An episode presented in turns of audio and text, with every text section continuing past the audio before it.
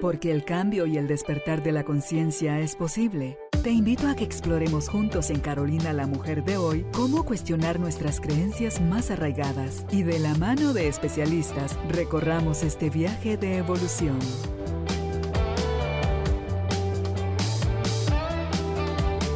Este episodio llega a ti gracias al apoyo de Cemento Stark.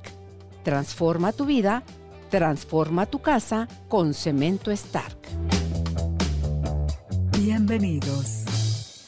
Tribu de Almas Conscientes, qué alegría estar nuevamente dándole la bienvenida a usted que nos sigue y nos eh, está creciendo con nosotros, nos acompaña, es la palabra que estaba buscando cada episodio para encontrar acá herramientas que nos dan los expertos para guiarnos a tener una mejor calidad de vida en todos los sentidos. Usted está activo sexualmente, tiene pareja, no tiene pareja, pero está activo sexualmente y quiere saber si lo que está sintiendo por la otra persona está sano, está siendo correspondido, es algo que si le dicen vamos a terminar la relación y usted siente que la vida se va con esa persona, ¿es una relación sexual sana o hay apego sexual en esto? ¿Qué tiene esto que ver con la codependencia y todas aquellas creencias limitantes sobre nosotras mismas que nos dicen, si no es él, nadie se va a fijar en ti, nadie te va a querer, tú peor es nada? En fin, uh, todo lo que podemos hablar hoy con nuestra invitada, la experta en psicología y sexología, Yosahandi Alcalá para hablar precisamente sobre ese tema, el apego sexual. Si están listos, nosotras también. Bienvenidos, bienvenidas. Empezamos. Yo soy Handy, qué alegre que estés por acá nuevamente. Gracias, Carolina. Y sí es un tema, como dices, que tiene toda esta parte de autoestima y de codependencia, pero sobre todo mis creencias y que nos han puesto sobre el sexo en general, ¿no? Es decir, eh, creo que muchas crecimos y con esta que decías, el primero, porque así como eh, tuvimos relaciones de niñas, de adolescentes, si es ya nadie te va a querer. Porque ya te estrenaron o porque quién te va a querer así. O son divorciadas y tienen hijos, quién te va a querer, así. Y entonces mejor te sigues aferrando a esa persona, creyendo que pues ahí sigue el peor es nada o me quedo aquí.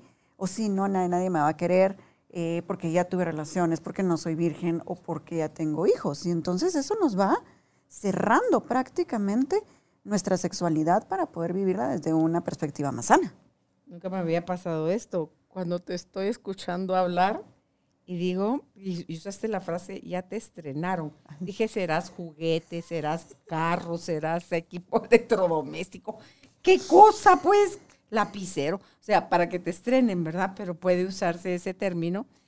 Y la pregunta que surgió, que me hizo mucho ruido, fue, ¿ya te estrenaron? ¿Y quién estrenó a tu pareja? Sí, no, a él no se le mira mal. Ok, ¿con quién se estrenó él? No o ella, que es quien te está juzgando, quien está exigiendo de ti virginidad, pureza, castidad y cuánta cosa se pide para una persona recatada, decente, entre comillas, y eh, dice uno, no, no hay libertad sexual, las creencias son demasiado duras y limitantes. Vivimos en una sociedad sumamente cerrada y limitada. Y eh, no estoy con esto, no malinterpreten, tampoco proponiendo libertinaje, porque yo creo que el otro día lo hablábamos con mi marido, le digo yo, en esto de la juventud, ¿cuándo será? Yo hice la pregunta y yo, hice, yo di la respuesta. ¿Sabes qué vas pensando? Me dice, marido, porque me quedo callada. ¿Sabes en qué estaba pensando? Le dije, en los jóvenes y su actividad sexual. ¿Cuándo será el momento correcto para iniciarnos en la actividad sexual? ¿Y sabes qué pensé? Porque fue rápida mi respuesta. Digo, ¿y sabes qué pensé? ¿Qué me dice? Cuando nos podamos hacer responsables de nuestras acciones.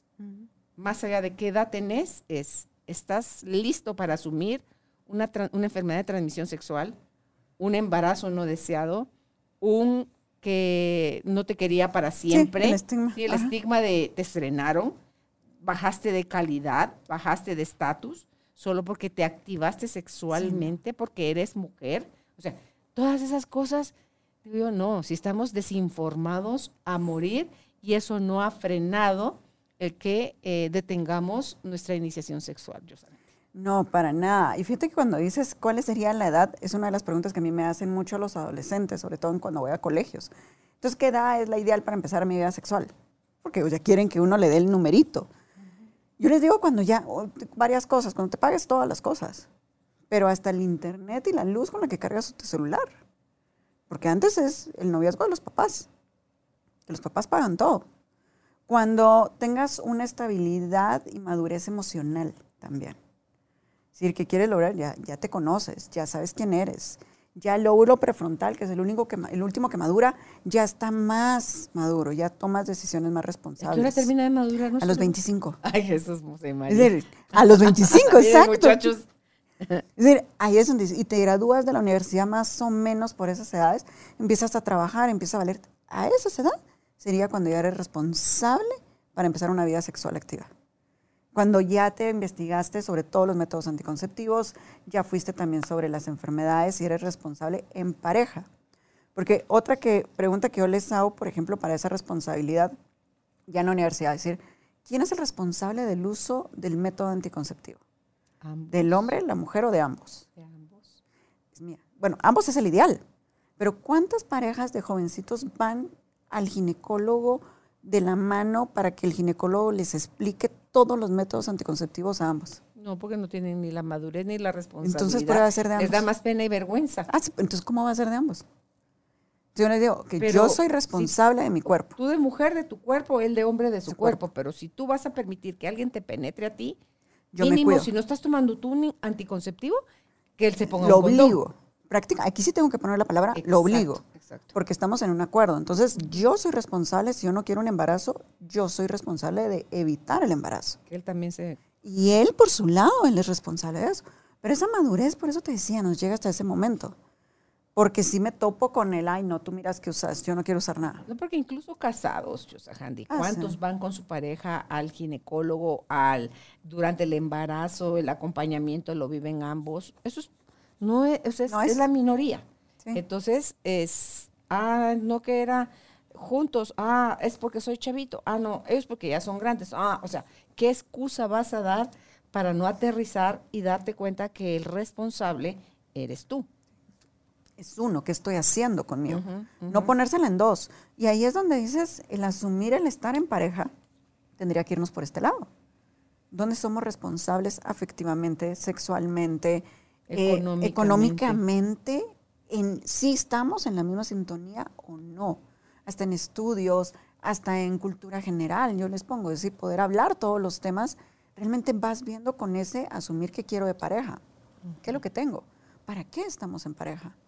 Porque en un momento te topas a las parejas de que no tienen temas de conversación, donde te da pena hablar, donde, ay, no, me da pena que me vea, donde, ay, puede pagar porque nunca me ha dicho si gana o no gana o cuánto gana o qué pasa ahí es donde hablas de decir, el estar sexualmente responsable con alguien, primero tengo que estar conmigo, pero también el decir, hey, que tanto hemos hablado muchos temas para llegar a este tema sexual. Entonces imagínate, con esa base bastante escasa, casi nula, de información correcta, porque tenemos información, pero muchas veces es información equivocada. Me activo sexualmente y la pregunta ahí es, que hay detrás del apego sexual. Yo te decía fuera de la grabación, fuera del episodio, cuánta relación tiene con la codependencia. Uf, un montón. ¿Por qué? A ver, leyendo, investigando mucho eso, te dicen, y me iba por este lado, cuando se tienen relaciones sexuales, todas las hormonas se nos liberan. Es decir, oxitocina, adrenalina, serotonina, todo lo endorfina de sentirnos cómodos, bonitos por el orgasmo, por la misma excitación. Y entonces eso te hace sentirte más cercana de la otra persona. En sí, de por sí con eso. Pero entonces, si nos vamos con las creencias limitantes que hablábamos al inicio, más estas emociones que nos dan todo este libramiento en un orgasmo, te hace decir, aquí es donde, donde me han hecho sentir mejor, donde sí me conocen mi cuerpo, donde no tengo vergüenza, y empiezas a depender de esa parte del sexo. Y hay muchas parejas que solamente se juntan para eso, o en un momento es, nos vemos los fines de semana, les pregunto yo a un noviazgo, ¿qué, ¿y qué hacen los fines de semana? Ah, pues pedimos comida, películas y sexo. Sexo. Ajá. Sí, bueno, y platican, salen, conviven, ¿no? No, ¿para qué salimos? Estamos en pandemia, no hay que salir, entonces encerrados. ¿dónde está una convivencia de pareja? ¿Dónde socializan con otros? No socializan. Y eso te hace que tú y yo so casi que somos la burbujita y es donde están. Y resulta que aparece una tercera persona y este se va o esta se va. Pienso que se me va todo, porque aquí me sentía cómodo, porque aquí no me exigía mayor cosa, porque aquí no habían problemas o porque aquí el orgasmo era muy bueno. O porque aquí en este momento me hacía aguantar un montón. eso te iba a decir, ¿cuánto puedo confundir la química sexual con el apego sexual? Es lo mismo. La química sería la adrenalina que tienes en ese momento. No es la afinidad en que tenemos en la forma como, lo hacemos, cómo lo la llevamos, cantidad de veces que lo hacemos. Exacto. Es el puro lenguaje, eso sería como la química. El apego ya es aquí de necesito esto solamente, es decir, como que el apego... Eres mi gasolina. Eres mi gasolina. El aire. eres todo. Y entonces hay personas que buscan ese encuentro y decir, ah, aquí lo tengo atrapado, aquí lo tengo atrapada. ¿Será que ellas son personas como que tienen más peleas más seguido, porque dice que lo mejor de las peleas es la reconciliación, o sea, por el sexo. Hay unas que sí el tipo de sexo que hay en la reconciliación. Hay, hay, en cuanto al apego, sí vamos a tener algunos de que buscan el sexo de reconciliación. Y ese es como, es que busco esa adrenalina para que entonces en un momento que nos ponemos así súper intensos en el pleito, sea el momento de empezar el acto sexual porque ya tenemos la adrenalina al máximo. Y hay otros que es, no nos dejamos por el sexo. Si nos llevamos mal, pero el sexo sigue siendo bueno. No es que nos peleamos. Sencillamente es como seguimos juntos, nos topamos, tenemos sexo y el otro día cada quien por su lado. ¿Se puede el sexo separar de la pareja? Pues, ante todo, si es una pareja bien estructurada, el sexo es una parte de esa relación, no lo es todo. Hay parejas que eso es lo único que los une, la afinidad sexual. Es la parte, esa es donde te digo que están así en amalgama de, no, no quiero nadie más. Y dicen, no, mejor no terminemos, si esto es la parte buena. Tú haces tus cosas por allá, yo hago mis cosas por acá, pero el sexo es, ese es solo tú y yo, ¿ah? O ese lo seguimos dando. O ese aquí, le puedes hacer tus cosas, pero el sexo siempre va a estar parte de nosotros. ¿Cómo saber si tengo apego? Si sí tenemos otras actividades con mi pareja, si sí tenemos convivencia con otras parejas y otras personas. Cada quien tiene su vida y su mundo, pero también tenemos cosas compartidas pero eh, no puedo. O sea, y sí tenemos sexo, y sí aparentemente es un buen sexo, pero ¿cómo puedo saber si es sexo sano o es sexo de apego? Porque nos autoengañamos muy fácil, sí, Handy. La ah, necesidad nos hace ver cosas donde no las hay. Donde no hay. Y ahí es a donde todo lo que dijiste, ok, son de una relación sana, pero que tanto está el afecto y el amor por ejemplo, qué tanto sí todavía sigo sintiendo amor o ya es esta codependencia y dependencia de aquí estoy cómodo, ¿no? Sí, es que para empezar lo que se confunde la codependencia con el amor. Exacto. Ahí es a donde tú dices, un amor sano es un amor libre, compartimos muchas cosas, pero sigo sintiendo este del, este es mi espacio seguro, hay confianza, hay libertad, no hay miedos, no hay ansiedad. ¿sí? hay perseguidoras, no, hay, celos, no hay por eso te digo, pueden compartir juntos, pero órale, esta parte emocional no está del todo bien. Porque no son pareja al final. No son pareja al final. Entonces la parte sexual, por supuesto, dices, es decir, compartimos, hablamos, me ayuda, me apoya, colabora, es decir, y, pero me hace sentir paz, me da tranquilidad, o tengo que estar mintiéndole para que no sepa que le hablé a mi amigo, a mi amiga, o que salí, que gasté más, porque si me dicen algunos, es que no le cuento todo lo que gasté y compré, porque ¿para qué le cuento? Pues, porque va a ser pleito. Le decir, le doy, pero yo también me guardo. Y me, decir, ya no tienes esa confianza, no es una pareja sana. Por supuesto que no. Y entonces el sexo, por más que sea bueno, va a ser solamente sexo. ¿Qué no pasa, va a ser amor. ¿Qué pasa con ese tipo de sexo, con ese apego sexual y la edad avanza? vas a empezar a sentir vacío. Y te quedas como con esa goma moral después de cada acto. Del ya no debí ceder. Del fue bueno el orgasmo en el ratito, pero te quedas en el pero. Ah, ¿qué hay mañana? Pero si tengo que guardar detrás de eso. mi celular, si tengo que ocultar y borrar chats, si tengo que decir, dices, ya no me siento y empiezas a sentir cada vez más vacío tanto en la relación como uno mismo dices, lo estoy usando, estoy usando a la persona, me estoy usando yo, ¿dónde está el amor propio? Porque una persona que tiene codependencia o que tiene un tipo de apego, no hay amor propio. ¿Por qué no te vas a respetar? Claro, no, se tiene a sí misma. Por lo tanto, ¿qué entrega de ella? Nada, toma amigas. ¿Entrego? Claro. O sea, eh, pero es que vamos más allá del cuerpo y nuestros genitales. Sea, nuestra mente, nuestro corazón, nuestra alma, nuestras emociones, nuestros sentimientos, nuestras necesidades que deberían estar cubiertas por nosotras mismas. O sea, toda hace eso, no vínculo, hay intimidad. Intimidad emocional. Eh, emocional, sí. O sea, no es solo sexo, hay intimidad emocional. Eh, quiero crecer, quiero envejecer con esa persona. O sea, ¿qué hay atrás de todo eso? Sí. Proyectos. ¿Sí? Y si te digo, tengo algunos pacientes que en su momento te dicen o buscan así como, bueno, el sexo ya mejoró, el sexo está bien, pero también no está esta intimidad emocional de repente. O después de los hijos, la intimidad emocional ya se perdió. Y entonces dices, es que sí, cedo, porque hay que darle y ya en el momento la pasó bien, te dicen, pero en el antes todavía no tienes esa confianza de acercarte a tu pareja. Porque te pongo en el antes, durante y después. En las tres partes, cómo te sientes en esta intimidad, en esta confianza, en este ese lugar seguro que tú decías, en el después, me puedo acostar en su pecho, me puedo hacer cariñito, nos sentimos bien, no es saqueo de vámonos o te das la vuelta así como, ya, ¿verdad? Feliz noche. Es decir, te sientes libre, no con pena, no te levantas al otro día así como volteas a ver, así como, ay, que no me diga buenos días, ya no te levantas con la sonrisa que te podrías levantar. Que uno lo debería tener, me dicen, pasan los años y entonces eso tiene que apagar, me dicen. No, si hay un amor sano, si hay un amor que construyeron, si hay una relación que han construido durante todo el tiempo, eso no se apaga. ¿El amor madura? El amor madura.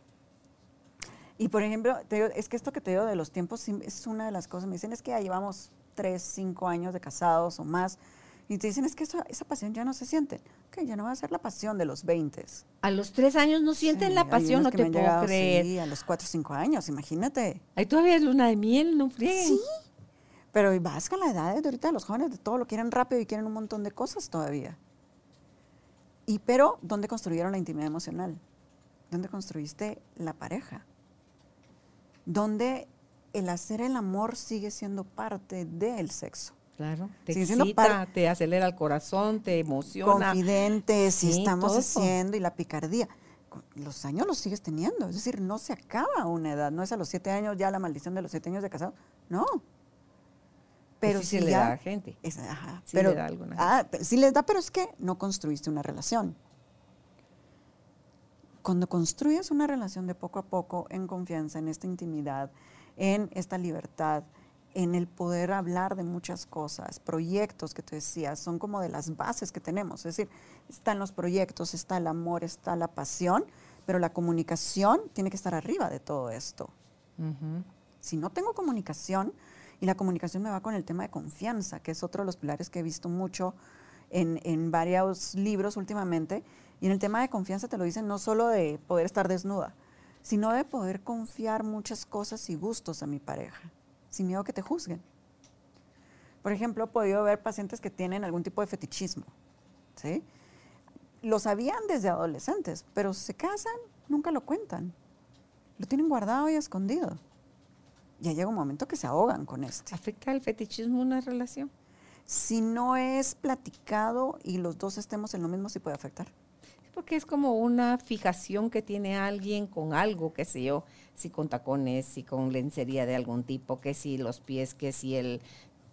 pues que ahí hay variedad. ahí, ahí, hay para, Es un abanico. Sí, sí, sí. Es un abanico, que si la luz prendida, que si la luz apagada, que si los aromas, te pueden poner un montón.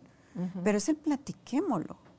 Pero si no platicas esas cosas que te gustan, que me hagan, por ejemplo, que si me gusta una nalgada, o que si me gusta que me jalen el pelo, o me gusta callado, o me gusta que sigimas, pero si no lo hablas, si no te logras expresar en confianza en la intimidad, ¿cómo vas a aguantar 10 años, 15 años el otro o la otra lo hacen y a ti te molesta. Y te lo aguantas también al mismo tiempo. Entonces dices, no estás en esa libertad sexual. Claro, no hay confort. No hay confort. Y entonces ahí viene el revés del apego, sino que sencillamente van a estar no como en esa unión que podría ser lo bonito del sexo. Ahí cambia, ¿sí?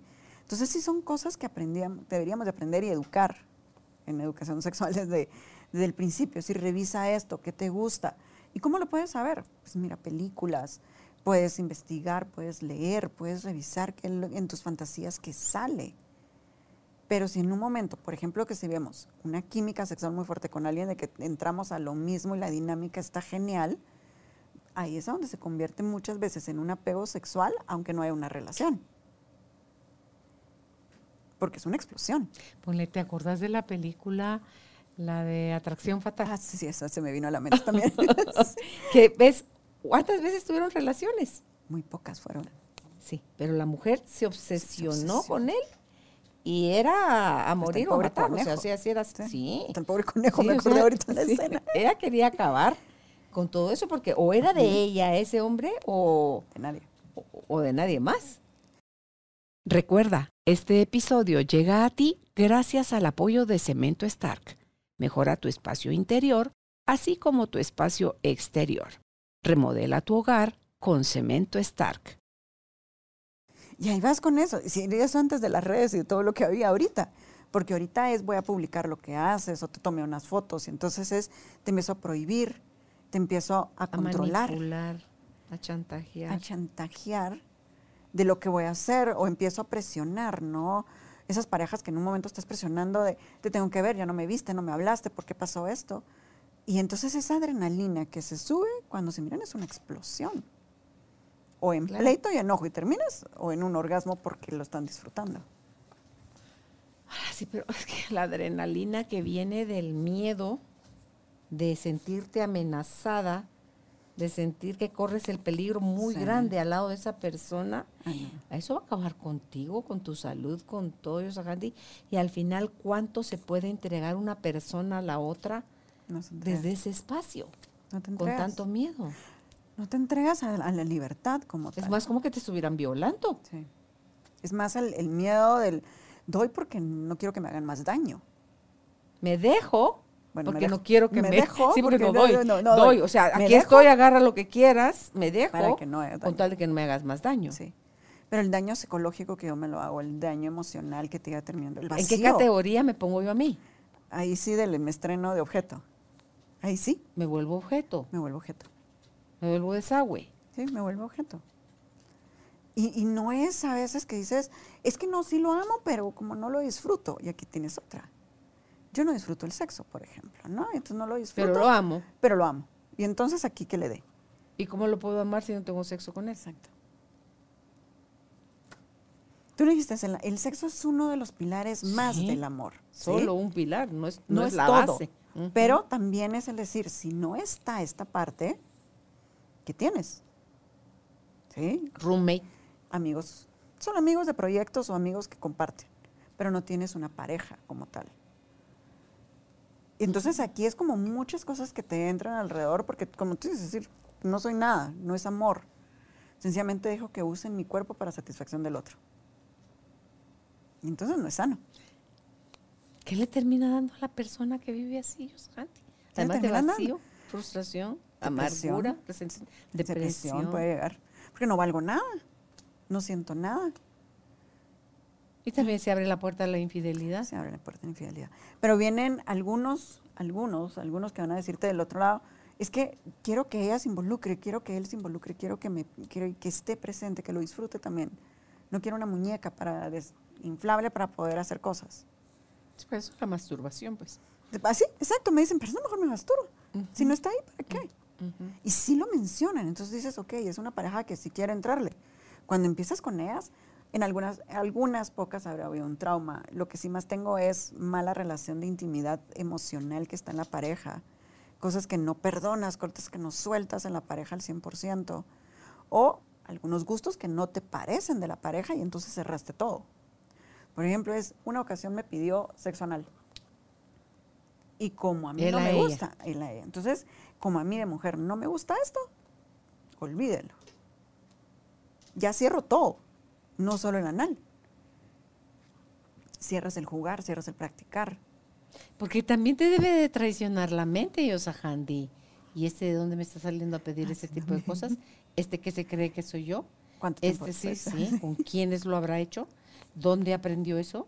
Y o no digamos si es ella la que se lo pide a él. Ah, sí. Ah, no, eso es peor. Por eso te digo. Eso sí está peor. Es decir, la, mujer no puede tener esa iniciativa. Si nos vamos todavía a algunas áreas de nuestra ciudad, de nuestro país, está.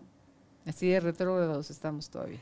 Fíjate que el año pasado, eh, todavía dando una conferencia de psicólogos, me acuerdo tanto de Shela, que estaban, la mayoría eran de Shela, lo de la creatividad sexual, estábamos platicando y entonces yo les digo, ay, se vale decirle a la pareja que vayan a un motel, si hay hijos y no pueden estar, en lo más tranquilo.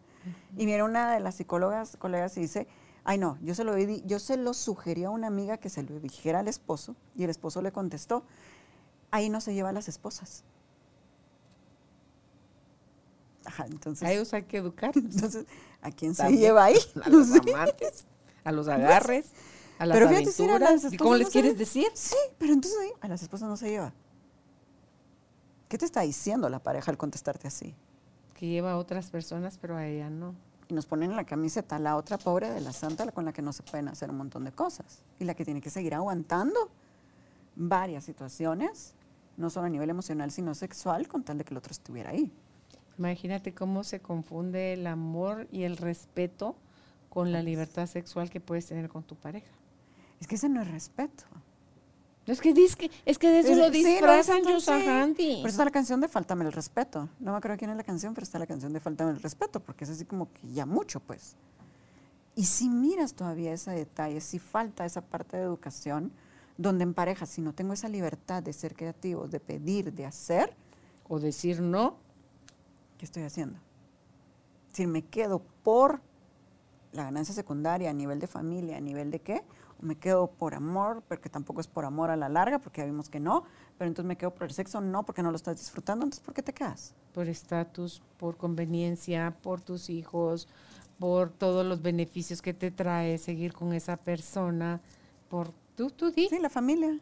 Tantas personas como, tantos motivos como personas en el mundo, ¿ves? Sí, porque muchas familias, que si no, que si las, los suegros, que si mis papás van a morirse si lo dejo, Ahí es donde que mi familia nadie se ha divorciado. Ah, sí, eso sí, todavía es un mal en decir. Sí hay como muchas de estas circunstancias que en un momento te dicen, me quedo por esto. No es cierto, te no te quedas por amor. Si fuera por amor, construyes y trabajas. Si fuera porque la pasas bien, también lo haces. Pero si no, se vuelve un egoísmo como tal. Y hacer un egoísmo, ya caemos en estas partes de dependencias, de codependencias en la relación pero no caes en una parte de libertad. Igual que el sexo, es que es el mejor de mi vida. Pues, de lo que viviste, pero de lo que te queda vivir hay mejores. Si te abres a esto. Pero hay quienes se cierran, es que solo él te podía. Es que aquí fue lo mejor de mi vida. Es que soy decente si me quedo solo con él. Soy, ah, soy decente, sí. No vayan a pensar mal si tengo otra pareja. Te dicen. ¿por qué van a pensar mal de ti? ¿Por qué te prohíbes disfrutar te anulas en tu sexualidad, te anulas en tu ser, porque la otra persona no está o porque la otra persona solo te usa. ¿Es frágil la línea entre el apego sexual y el abuso sexual? ¿Que te abusen? Que te abusen. Pero es que nos, dejamos mutuamente, creo yo. Abusamos mutuamente. Podría ser un abuso mutuo. No tanto que me abusen, porque aquí el apego es también yo me dejo, yo lo disfruto. Claro, yo permito. no, yo permito con tal de que no me dejes. Sí. Y lo termino disfrutando. Es que la mera hora sí tiene La necesidad esa. De, de, de, de, de este, me muero. no, eso es, me la llenas. Y entonces estás, ya no me, no me muero, porque me diste. Porque estás. Porque quisiste, porque estaba. Pero el abuso, por eso te dices ambos. Ambos nos abusamos porque nos estamos usando no nos respetamos como personas. El abuso sería un no te respeto como persona. Claro, yo dependo de ti, te doy permiso con todo lo que quieras hacer conmigo, con este apego sexual. Con este apego. Me gusta tanto lo que haces como me lo haces, que no importa cada cuánto me lo hagas, pero, pero aquí estoy. Cuando tú quieras. me pongo súper super servil. Sí, para el otro. es para el otro. Eso es anularme, anularme, anularme yo en, todas las áreas. es ignorarme, es desvalidarme. sexual, es decir, lo tienes en todas las áreas. Porque una cosa sería, me van a decir, por ejemplo, los amigos con derecho sería eso. No, los amigos con derecho ya es algo consensuado de hablos. Lo hablan. Claro, no hay compromiso. No pero hay está un compromiso, hablado, pero está, y está hablado, aceptado. Está aceptado, ¿sí? Y hacia hasta dónde. Entonces no es un abuso ni tampoco es un apego. Porque los dos, se supondría, cuando es así consensuado, pueden salir con alguien más y empezar una relación y entonces terminan el amigos con derecho. Bueno, sería el ideal hacer así de honestos, porque a veces que siguen, ¿verdad? es entre todos. Se pero, van a pasar bomba, no hay compromiso, saben hasta dónde se arriesgan, También. están claros consigo mismos Sí, ¿no? y se acabó la relación, pasan la página y a otra cosa mariposa. Ya otra cosa. Es que podrían ser prácticos, pero ese no es un apego. Ahora, el apego con los amigos con derechos sí sería, no quiero buscar a nadie más porque aquí estoy bien con lo que me dan. Pero ella dejó de ser amigo con derecho, ya, se volvió su apego. Ya se volvió su apego. ya es apego. Son líneas muy delgadas, pero hay quienes que revisar qué estoy haciendo. Es decir, ¿el acuerdo fue bien manejado o no fue manejado?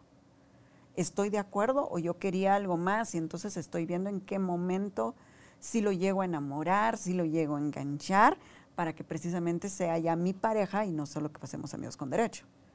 Y entonces me quedo más que todo buscando otra cosa.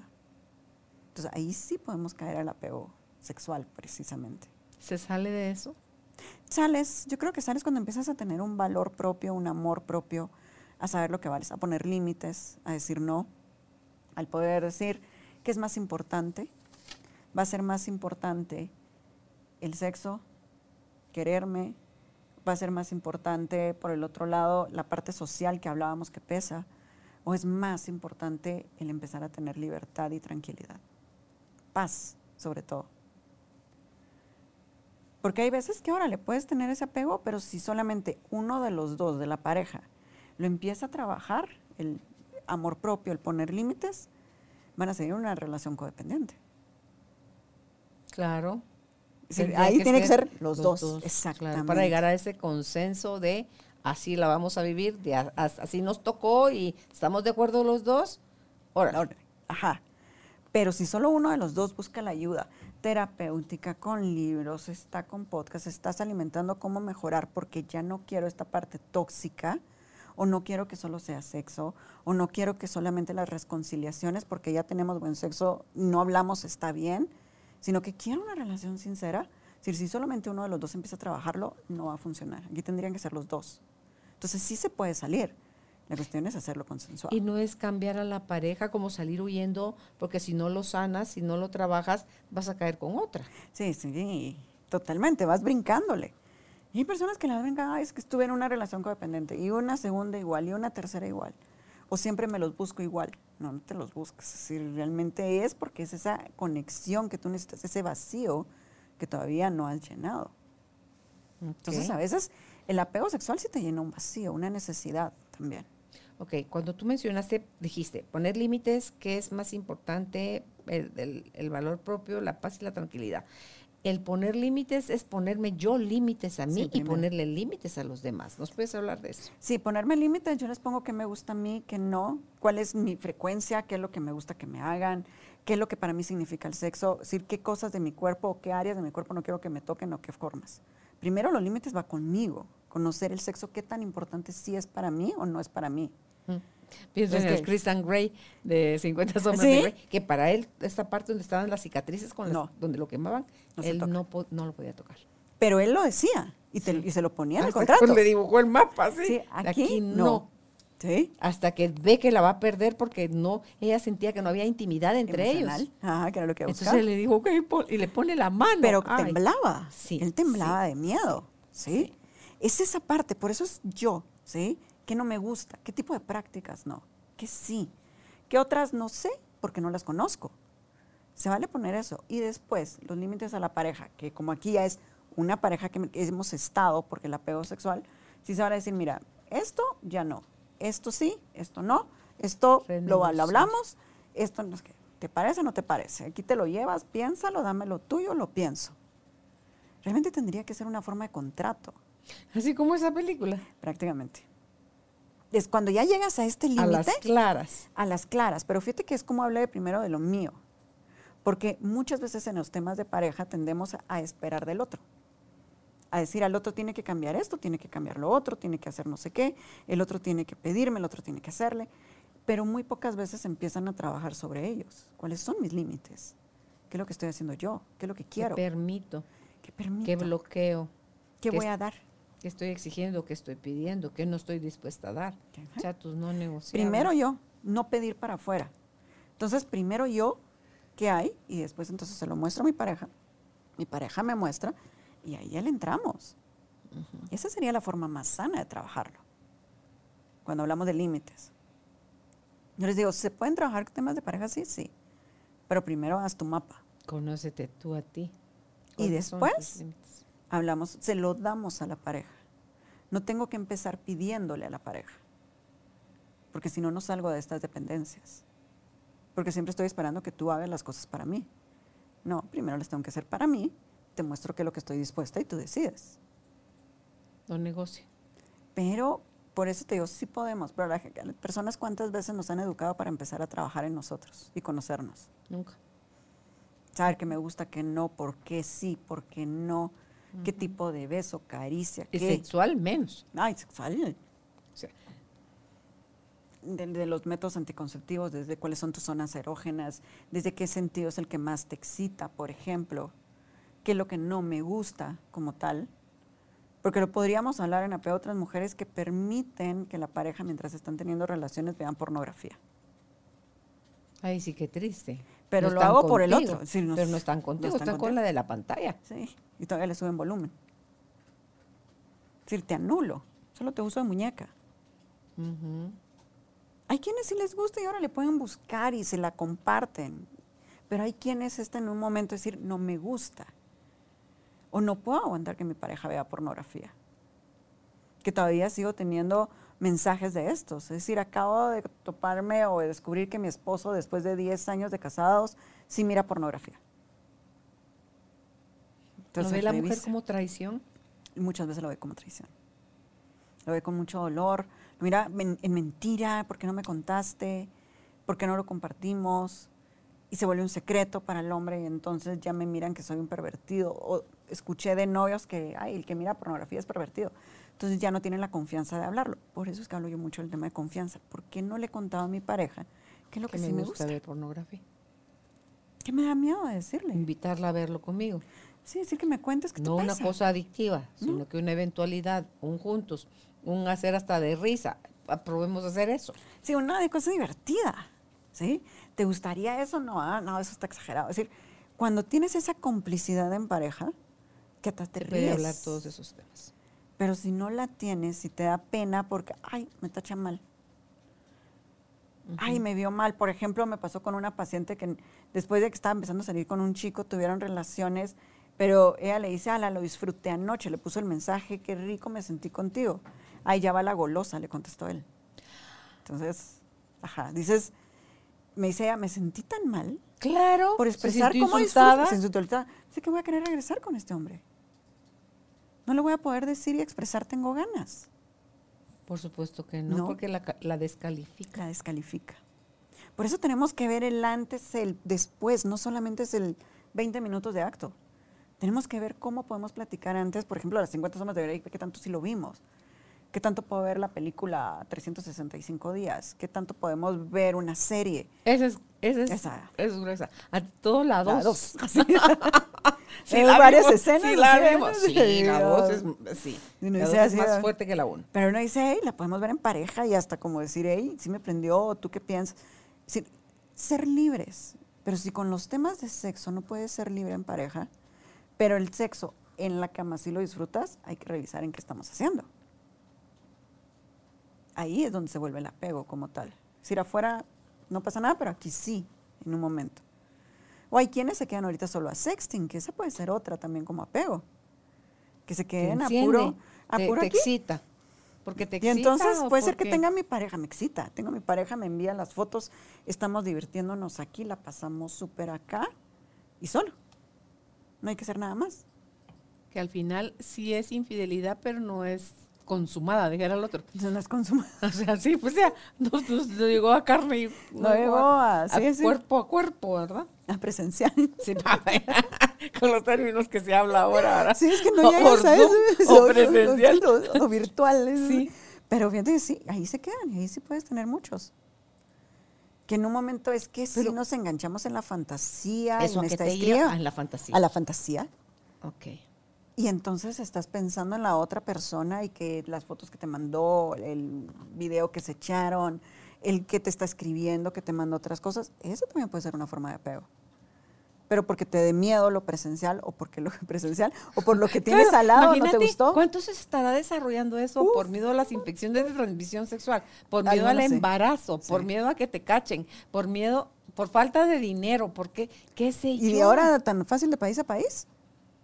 Claro, con alguien que si estamos así de separados, uno en Europa y otro en América del Sur, ni No. nos vamos a ver, pero soñamos y fantaseamos con que nos vamos a ver y qué vamos a hacer. y que te voy a besar y que está aquí, te pongo la cámara y te lo estoy diciendo y te muestro la ropa y estás en una intimidad, porque es una intimidad. Pero que no corres el peligro de estarlo haciendo en presencial. Y entonces presencial muchos ya no se van a atrever. ¿Qué les va a pasar? Hay un miedo, puedes tener ansiedad. ¿Será que puedes decir, tener "Me alguna vendió algo". disfunción? Pueden haber disfunciones o tienes el miedo del, híjole, no funcionó, ajá, no funcionó como creía o como le dije que iba a aguantar los 40 minutos y resulta que soy precoz. Ay, mi gordo. ¿sí? O las chicas, sé qué ángulo ponerle para que no se miren las arrugas o la cicatriz. La flacidez, la arruga, la cicatriz, la celulitis. Tengo los todo. filtros que ya le puse a todo. Claro. Es decir, ya en un momento ahí en vivo y a todo color, puede que no le entren, pero se nos queda aquí. Y entonces lo tienes en un apego. Un apego donde tienes mucha fantasía, muchísima excitación, donde puedes tener masturbación y la puedes disfrutar al máximo también. Pero se quedó ahí. Y algunos dirían, no hice nada. Pues sí, aquí se queda como una infidelidad. y Sí, es parte de las infidelidades realmente. Claro. Porque lo que podría hacer contigo lo hago aquí. Eso es una infidelidad. Te quito el tiempo, te quito la, la creatividad, la atención. atención. la intimidad, te la quito y la estoy teniendo acá. Entonces, eso también puede ser un apego. Es que aquí es más fácil chatear con alguien, hablar con alguien, poner la cámara, el video con alguien, que estar con la que estoy acá. Y con la que está. Entonces, el apego por eso nos puede llegar a varias áreas. Pues sí que desde lo virtual hasta lo presencial. Con razón tenés mucho trabajo, yo ¿Verdad que sí. Qué barbaridad. Sí, mira, con eso que cambian los tiempos y las formas de relacionarnos y las creencias y todos los impedimentos y todo lo que hay en el medio, Yosahandi. sigue estando, aunque no lo creamos, por ejemplo, si te voy a decir, las partes novedosas y todavía tenemos las partes medio cuadradas, como les decía, este, del- a las esposas no se lleva al motel. O mujeres que todavía es llegar vírgenes al matrimonio, tener alguna disfunción de vaginismo. Son menos, porque siguen siendo menos. Pero cada vez hay más temas que hay que platicar. en- Imagínate, en 30 clínica. años, llegas virgen al matrimonio con vaginismo, o sea, no hay poder humano que el hombre la pueda penetrar. Está tan cerrada, tan cerrada, tan cerrada, es tal su miedo, Sí. así de limitante, son sus creencias sobre la virginidad, que perderla, ni casada, Ni ni, con el hombre que ama, ni con, ni con nada. Sí, es como decirles, no te diste permiso en ese momento ya a la hora de casarte. No lo disfrutaste, no te diste el permiso, no hicieron como un ritual del, ok, hasta casarme, no fue como, vamos a hacer esto, voy a ir con un sexólogo, voy a ir con un eh, doctor ginecólogo para que me explique. Toda esa parte de educación que te da el poder de, de relajarte en ese momento. Nunca hablaron del tema, nunca, nada, de nada. Digo, hasta que nos casemos, órale, hasta que nos casemos. Imagínate a un hombre y una mujer vírgenes con todas esas creencias limitantes, con toda esa ignorancia, con todo ese miedo, con toda esa culpa y vergüenza. ¿Qué, ¿Cómo puede resultar eso? Cuesta, dicen, pero hay amor. Ahí te lo contestan, pero nos amamos. No, pero, ok, puede haber amor y puede haber todo este bloqueo. Y si hay de verdad amor, amor, van juntos a buscar, Van a, juntos Terapia. a buscar terapia. a buscar la solución. Y la sí encuentran y, y- y- Ajá. y tienen una... Y va funcionando una- bien. Y se desarrolla bien su Sí, sexualidad. en unos meses no están así a lo de, espérenme, mañana van a poder, pero se desarrolla bien la sexualidad. Cuando son los dos lo que buscan la ayuda. Que esos sí son los que he tenido últimamente, fíjate, me llegan en parejita. Y uno dice, ah, ok, vamos a trabajar, trabajo contigo, chica, después, primero, y después chico, solo para poder ir viendo sus creencias a solos o qué han hecho para que sea más privado. Pero entonces sí, siguen habiendo estas cosas nuevas, donde sí queremos aprender a disfrutar. Queremos estar abiertos a esto. Todas estas clases, ¿verdad? Urgen Habría que recibirlas desde la adolescencia y es donde no se pierdan que la información no es el camino al libertinaje, la educación es al contrario, es el beneficio a postergar tu iniciación sexual, o sea, tu actividad sexual, porque eh, estás más claro de las consecuencias, de los problemas, las enfermedades, las limitantes, los beneficios, o sea, todo. Una persona educada sexualmente va a tener una relación de pareja mucho más, más sana, más libre, más plena, más amorosa, más completa. Más responsable. Sí, totalmente. Sí. Y, y, todavía nos seguimos limitando en Guatemala a ese tema. Todavía sigue dándoles miedo. ¿Te acuerdas hace cuántos años hacíamos en Radio Mía el programa Conciencia de Mujer? Y era la 2006, si no estoy mal, o 2007 tuvo que haber sido. 2006, creo yo. ¿Seis? Seis. Imagínate, ya estamos en el 22. Sí. estamos hablando de 10, 10, ¿cuánto es? 12, 16 años. 16 años, 15, 16 años tuvo que haber sido. Sí. Sí, como 15. Amé tanto ese programa de conciencia de mujer. El horario que era. Mediodía. Yo, yo, yo sí como, todos nos escuchaban a la hora del almuerzo. Era un boom, era un hit, sí, porque era así como que ni mucho volumen le puedo porque a mediodía, ¿verdad? Pero es que todo era educativo. Totalmente. Estabas tú como psicóloga sexóloga y estaba el doctor Amenábar como urólogo y estaba el doctor Contreras como ginecólogo. Entonces, ¿qué más querés que los profesionales hablando y diciéndole al pan pan y al vino vino? Sin, sin miedo a decirlo. y a mencionar todas las cosas y las partes del cuerpo por su nombre. Me acuerdo las adolescentes saliendo del colegio que nos escribían, estamos saliendo de clases y oyendo el programa, se juntaban a oírlo. Es esa forma de educación que, que, a mí me topado ahorita ya con mujeres adultas sobre todo, que se te dicen, ay, escuchaban la radio, gracias, aprendí mucho, ayudó, eh, por eso me sé cuidar, por eso fui al ginecólogo, por eso le pude revisar tales cosas. Es donde te hace una diferencia. Claro, porque te imaginas tú formándote como individuo para tu propia sexualidad cómo eso va a mejorar tu calidad como mamá a la hora de, guiar a tus hijos y a tus hijas en, esa área tan importante. Mejoraría tanto, de verdad. Claro. Todavía les cuesta. Yo a los pacientes que llegan yo sí les digo, hey, sí, ok, te cuesta trabajar para ti, trabaja para tus hijos. Edúcate para tus hijos, para que no repitan la historia que tú, estás, que tú tuviste.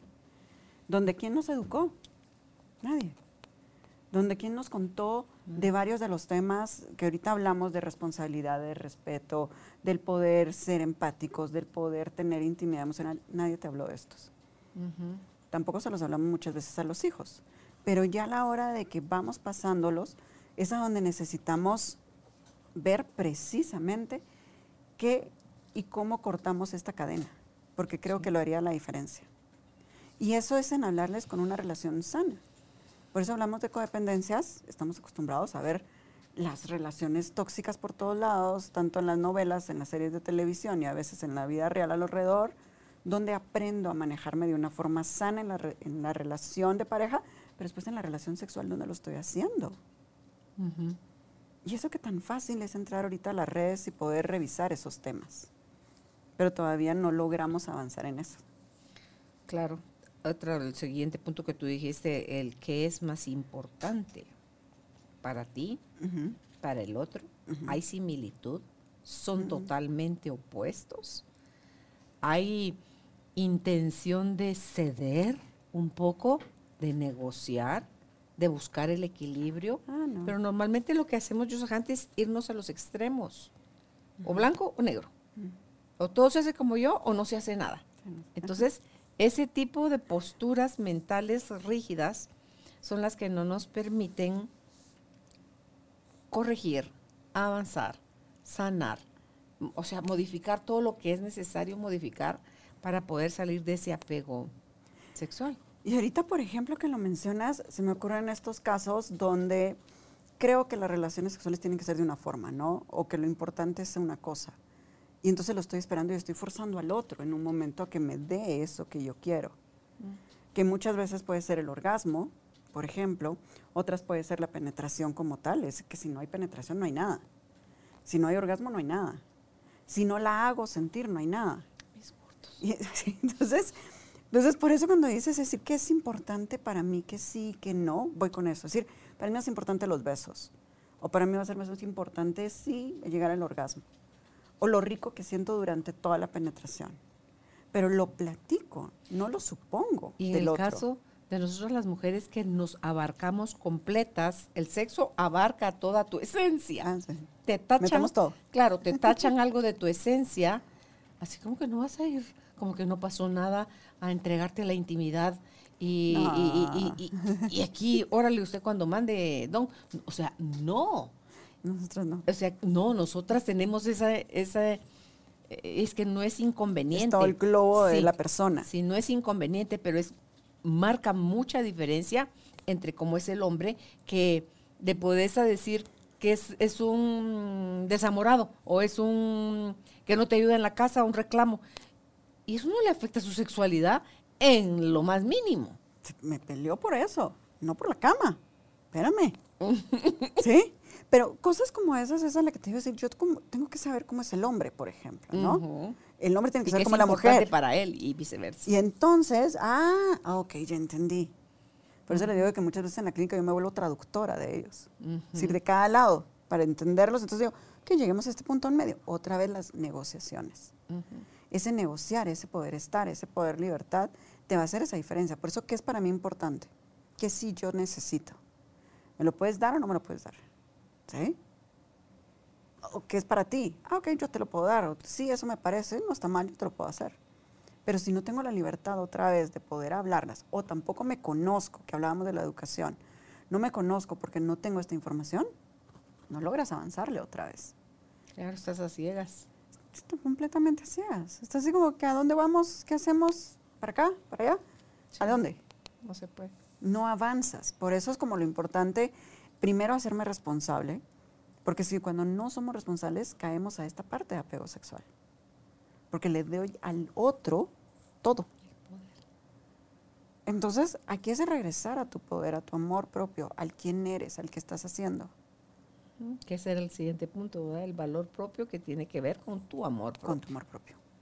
Ese valor que te das. Si me doy un valor completo como mujer, o esta persona solo me está dando el valor por esta parte genital que le presto de vez en cuando.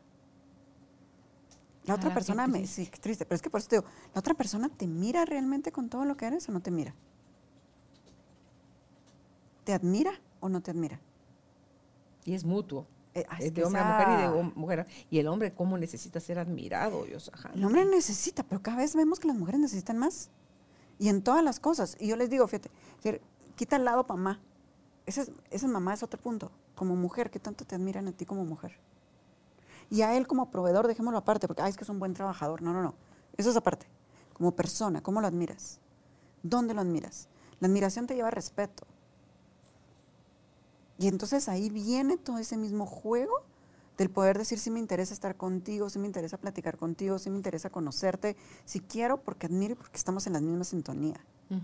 Pero si no llegas a admirar como tal, entonces ya en un momento segmentas y entonces utilizas solamente el cuerpo para satisfacción, más no todo lo demás que puedes estar trabajando o viendo con la persona.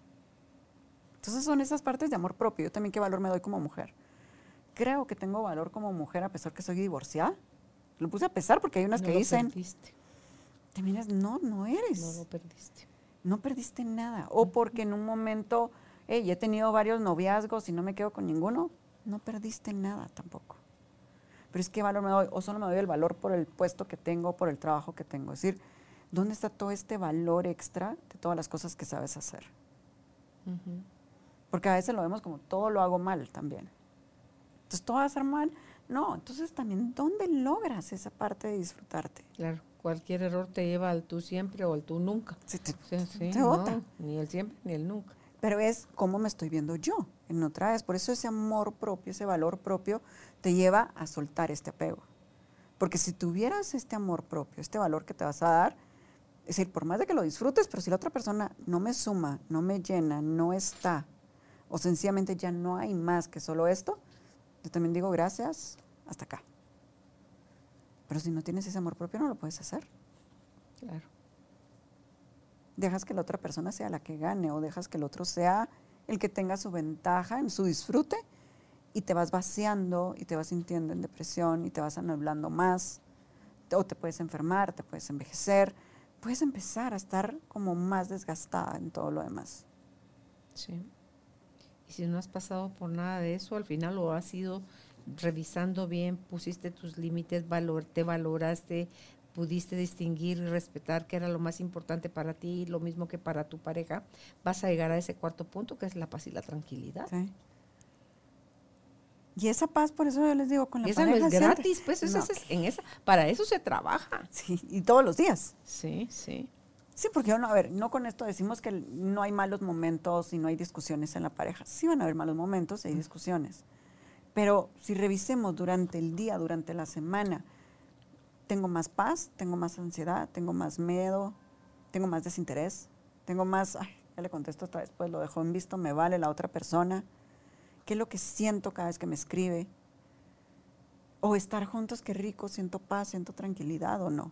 Me siento confianza. Me agobia. Me agobia.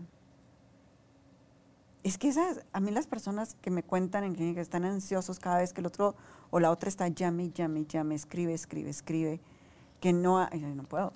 yo me muero, yo me moriría. Yo no, yo no sé cómo aguanté. Yo sigo, ¿y en serio aguantaste las 50 llamadas, las 20 llamadas, los mensajes de contestar, contestar, contestar, contestar, contestar, videollamada, contesto y cuelga? Es decir, es una manipulación constante en estas relaciones.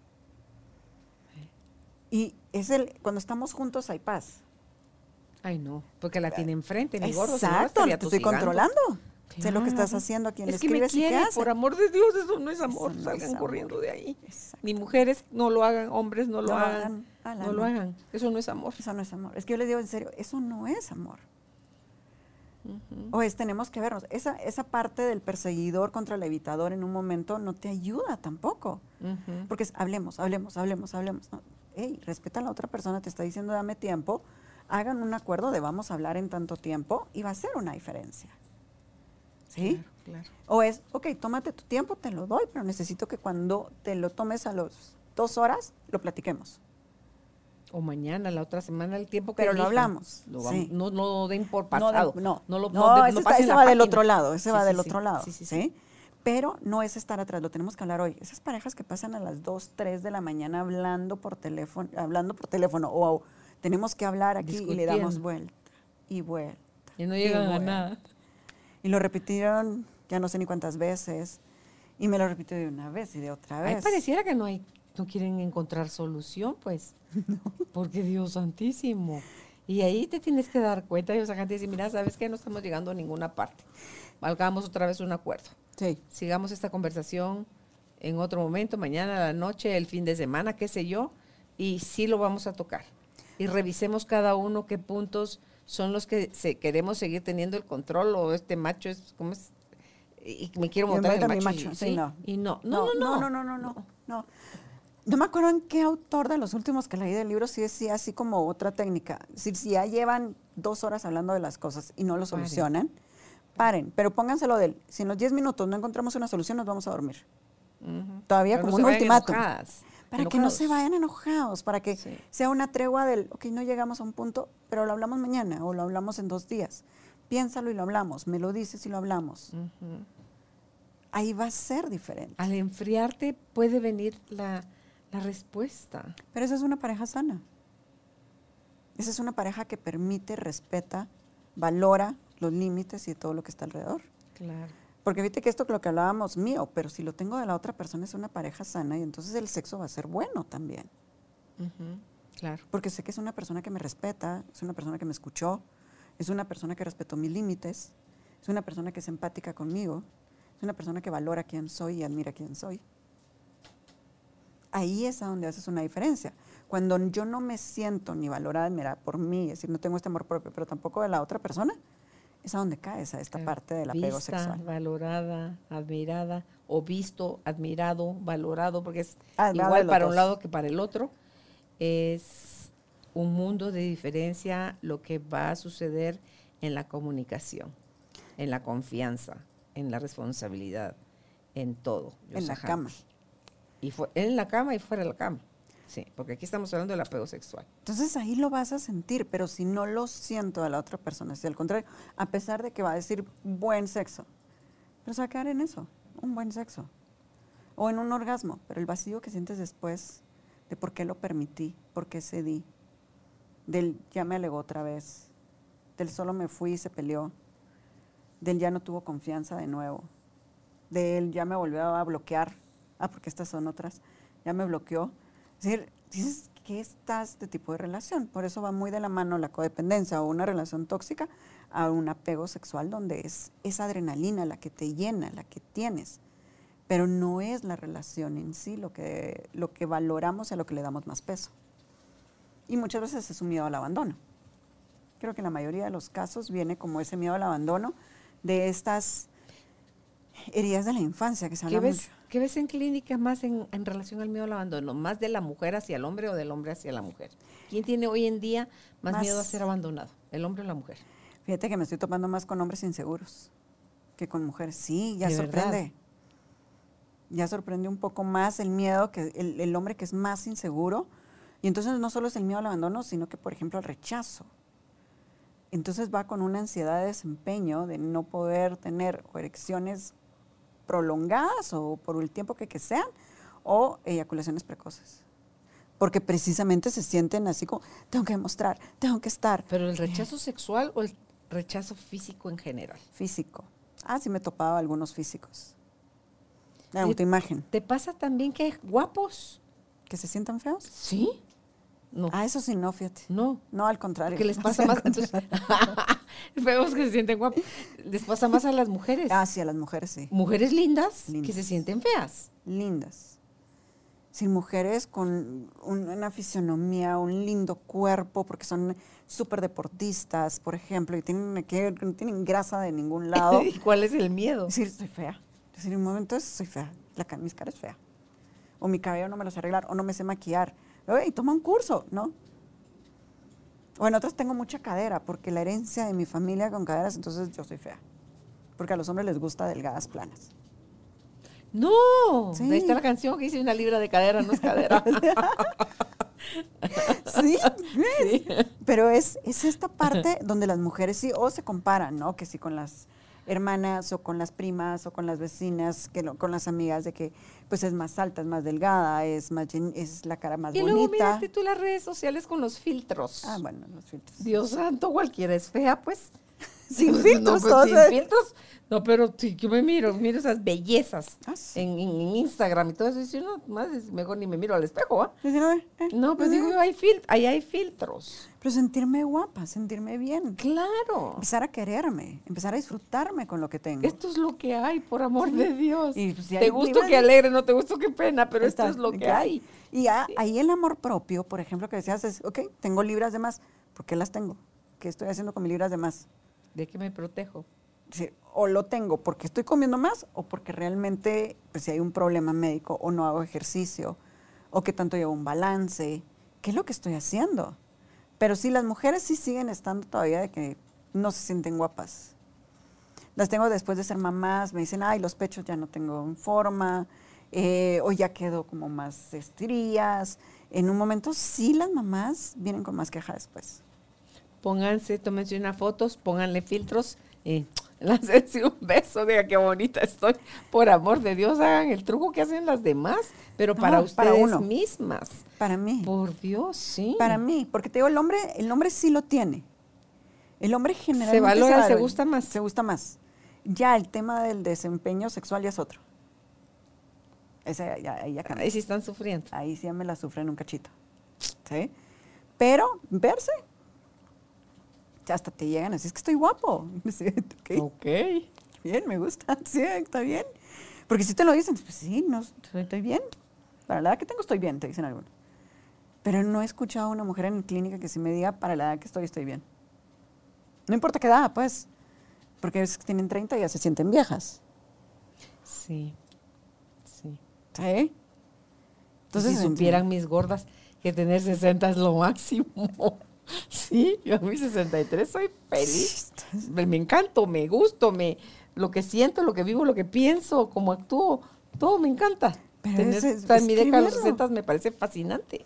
Sí, yo se los digo a los 40 años, estoy como 46, Sí. estoy re en la plena, en la plena juventud. Es ¿no que cuando uno ya es grande, grande que es que cuando, me, me acuerdo de uno que me dijo, es que ya mi edad, él me ¿Y dice, qué edad tenía? 48. Ok, ya se sentía viejo. Ya se sentía viejo yo. Ok. Madre, es decir, ya me mataste a mí, le dije, oh, Nos llevaste de corbata, dijiste tú. sí, ya me- a mí, ya, me- ya estoy No. para afuera. Porque esa va como ese determinante, que dices cierta edad ya no es uno atractivo, o cierta edad, o cierta condición, o ya no es guapo, o ya no es sexualmente activo, o ya no puedes disfrutar. Y entonces te aferras, pues ya, de repente pues es lo que hay, te dicen. Y entonces vienen todos estos apegos que sí tenemos. Ay, si supieran lo que les afecta a todos esos pensamientos que pueden tener negativos de ellos mismos, el autoconcepto. Dios handy. Ah, tremendo. Otra vez, si fuéramos conscientes, si tuviéramos esa educación de qué es lo que me estoy diciendo frente al espejo, o qué concepto tengo porque me acosté con alguien, o qué concepto tengo porque no me he casado, o porque no quiero casarme, entonces, todo lo que me pongo, si no me hace disfrutar y me hace estancarme. ¿Cuánto de importante sigue siendo todavía para la gente quererse casar? Ya no tanto, yo sí lo veo con los más jóvenes, ya no. Más jóvenes te los pongo de 30 para abajo. Ok. Yo ahí sí lo veo Vivir que en no. pareja sí, aunque no Vivir se en pareja. Vivir en pareja, sí. La siguiente pregunta, ¿cuánto de importante sigue siendo en ese mismo grupo tener o no hijos? Cada- y fíjate que cada vez lo oigo menos. Ya no quieren.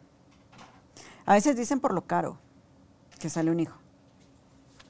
Porque ya se lo dijeron las amigas o se lo dijeron los papás. Es que hoy en día los colegios son más caros que la universidad. yo una ¿Qué tal si lo meto de una vez a la U a mi hijo? Hay una pareja que tengo, sí, tienen una niña, que tiene dos, tres años la niña, y me dice, es que estamos pensando en ver si queremos otro. Yo, ok, pero es que lo que cuestan los colegios es el mejor método anticonceptivo, me dijo.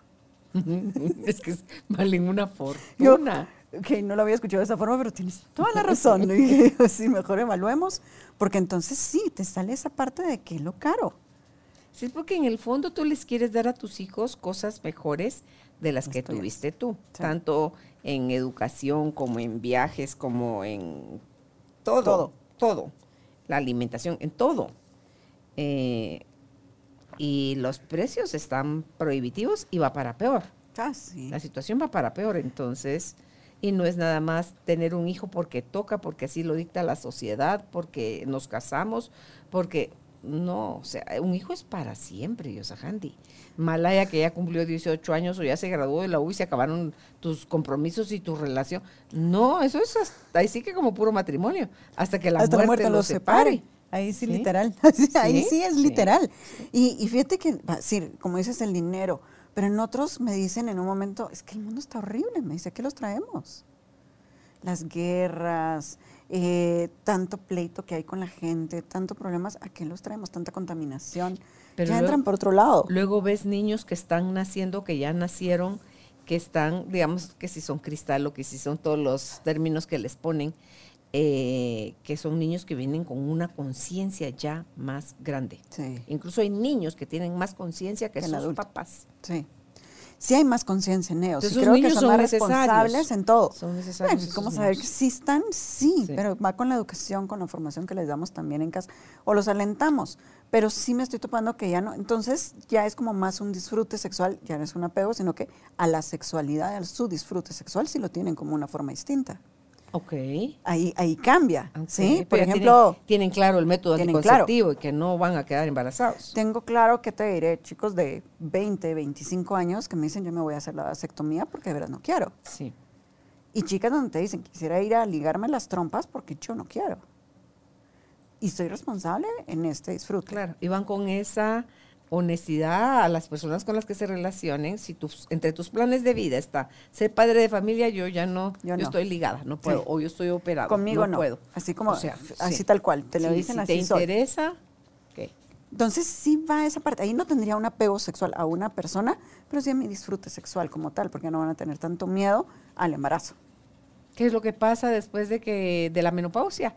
Uno Ya de los que ya el, el cero riesgo de embarazo libera a la persona y disfruta más de su sexualidad. Disfruta más. Como Disfruta decía muchísimo Francisco más. Elvin Lara, cerraron la fábrica de tener hijos y se quedó el parque de diversiones ¿Se nada más. abrió? entonces, sí. Y esa parte donde dices, ok, ahí es donde dices, ¿va a ser apego sexual o a la sexualidad o al placer? Porque el apego sexual se podríamos definir que es solamente a una persona, por ejemplo. estoy apegada aquí en ese tema sexual, no te suelto por eso. No te dejo ir por eso. Que no es lo mismo que el disfrute sexual. Que no es lo mismo que disfrutar. Y de una forma responsable. En el apego no somos responsables. ahí dependo. Ahí dependes, ajá. Ahí estoy, en, energía infantil. Porque dependo de ti. Sí, depende de la otra persona para darme el placer a mí. Sí, sí, sí, sí. sí. Y ¿por qué no te lo das solo? Sola. Creencias también. Sí, exacto. Es a entrarle, decir, no, porque sí, es decir, estoy divorciada, no, no, no, yo no voy a conseguir a nadie más. Ah, no, pero oye, tienes que darle mantenimiento, tienes que disfrutar de tu sexualidad, estás ah, joven. Sí, no, no, no, no, no van a pensar, bueno, cómprate un juguete, no tampoco. Ay, entonces, ahí sí van a ver con problemas de atrofia eh, en la parte de vagina a muy temprana edad en un momento. Porque te cierras a la idea en muchas cosas porque es darle mantenimiento a toda nuestra sexualidad. Recordemos que la sexualidad es sana, es parte de nosotros. No es solamente cerrarnos a que tiene que estar en pareja o que tiene que haber penetración o que tienen que hacer con los 40 minutos y las 20 posiciones. No. No. Es que hay que educarse.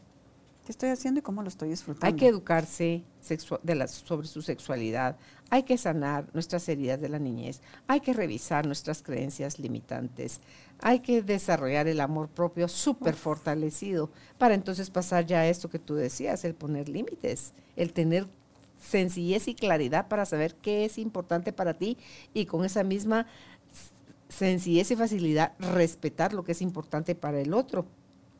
Te valoras y valoras al otro y por supuesto vives en un mood, en un espacio de paz y tranquilidad, donde pedir no te cuesta nada, donde dar, donde negociar tampoco, te cuesta, nada, no ya los tabús se esfumaron, queda nada más la adulta y el adulto asumiendo mm. su responsabilidad. Porque somos niños, Antes de eso, sí. Antes de todo lo que dijiste, sí. Sí, mientras estemos pendientes de que alguien me dé, me haga, me quite, me ponga, estoy en mi energía infantil y el niño no tiene ni la capacidad ni la responsabilidad para poder vivir una sexualidad plena, activa y plena. Entonces eso lo puede hacer el adulto, entonces crezcamos. Empecemos a educar y a ser responsables conmigo en esa parte, porque si lo que quiero es sanar, que decías que todos nos hablan, porque sí nos falta mucho sanar nuestro niño, pero en esta parte sexual también, a este adolescente, que su iniciación sexual no fue tan sana, o fue con miedos, o fue con tabús, o fue por, no sé, me obligan, todo lo que quieras decir ya el adulto de hoy, ¿cómo quiere disfrutar su sexualidad? ¿Desde dónde? Desde el miedo, desde el placer, desde el respeto, desde los derechos sexuales, desde la responsabilidad. ¿Qué estoy haciendo hoy? Por eso te decían, en el método anticonceptivo es yo que estoy siendo responsable. Yo cómo me estoy cuidando. Yo cómo te pongo el límite. Si quieres conmigo, te pones si no, no, hay. No, ah, va.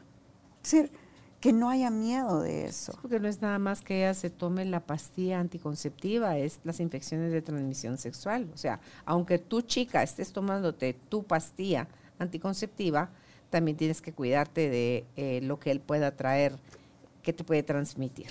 Y eso no se mira. Es decir, son muchas cosas ahí. Sí, Entonces, ahorita es como que no quiero el embarazo, pero también las infecciones. O que tanto si voy al ginecólogo anualmente y me revisan. ¿Cuándo fue la última vez? Y los chicos que tanto van al urólogo y el urólogo también los ha revisado. Que tanto en un momento también Los hombres de 40 años ya están haciéndose su tacto rectal. No les va a pasar nada. es decir, no, no, no, de veras. Cuiden su salud reproductiva.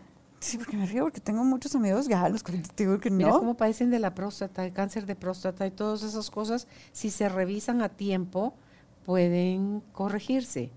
Entonces, somos un conjunto de, de todas las áreas de nuestra vida coinciden en nuestra sexualidad y en el desarrollo y plenitud de cómo la estamos viviendo. Llegamos a ti gracias al apoyo de Cemento Stark Optimiza tu espacio para tu nuevo estilo de vida. Remodela tu hogar con Cemento Stark. ¿Cómo la estamos llevando? Sí. Por eso es que sí, como decimos, si la sexualidad es un área, pero repercute a todo lo demás que viene desde mi historia, desde, desde mi familia, de, mi religión, de todo lo que traes ahí, para poder decir, ¿estoy responsable o estoy viviendo una sexualidad a través de los otros con este apego? que es donde me lo, o necesariamente no estoy disfrutando nada porque las mujeres no tienen que disfrutar. Esa es otra forma de... Ay, vaya que no estamos en esos países, por amor de Dios. Es otra. Por lo menos de esa nos libramos. Pero aquí hay algunas todavía que sí creen que las mujeres no deben, pues, que solo es para reproducción. Bueno, Pocos, pero ahora. ¿Quiere usted salir de ahí? Por favor, edúquese. Busque la información, comparta este programa, vuélvalo a escuchar hágalo en un, modo de neutro en su mente y en su corazón, mm. revísese concienzudamente, ahí van a caerle los 20 o va a comprender por qué es que usted tiene bloqueos en alguna parte o porque usted se expresa como se expresa o las experiencias que ha tenido de, en el pasado o el miedo que puede estar teniendo hacia el futuro de que la vida le puede estar presentando, pero estamos hablando de su vida, de su sexualidad y la responsabilidad recae, sí, la suya recae en usted, la mía recae en mí, la de Handy recae en ella. Así que vamos a hacernos cargo juntos, educándonos y eh, conversándolo con nuestra pareja. Gracias, Handy, por haber estado con nosotros hablando de este tema tan bonito. Gracias, Carolina.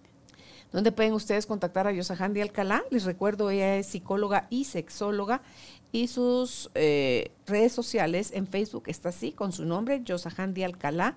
En Instagram su nombre está separado por un punto, yosahandi.alcalá. Y su página web, www.yosahandialcalá.com. El teléfono de la clínica acá en la ciudad de Guatemala, 2368-3154. Les repito, 2368-3154. Recuerde, por favor, si le va a eh, eh, llamar fuera de Guatemala, anteponerle el código de área 502. Signo más 502 2368 3154. Hasta un próximo encuentro. Yo soy Gracias, Carmen. Chao.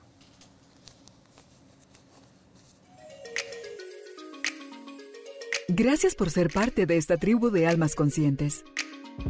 Recuerda visitar nuestra página web carolinalamujerdehoy.com.gt para más información de estos temas y de nuestros invitados. Tenemos más programas, blog, libros, talleres, tienda en línea y material exclusivo para quienes se suscriban. Encuéntranos en redes sociales como Carolina la Mujer de Hoy.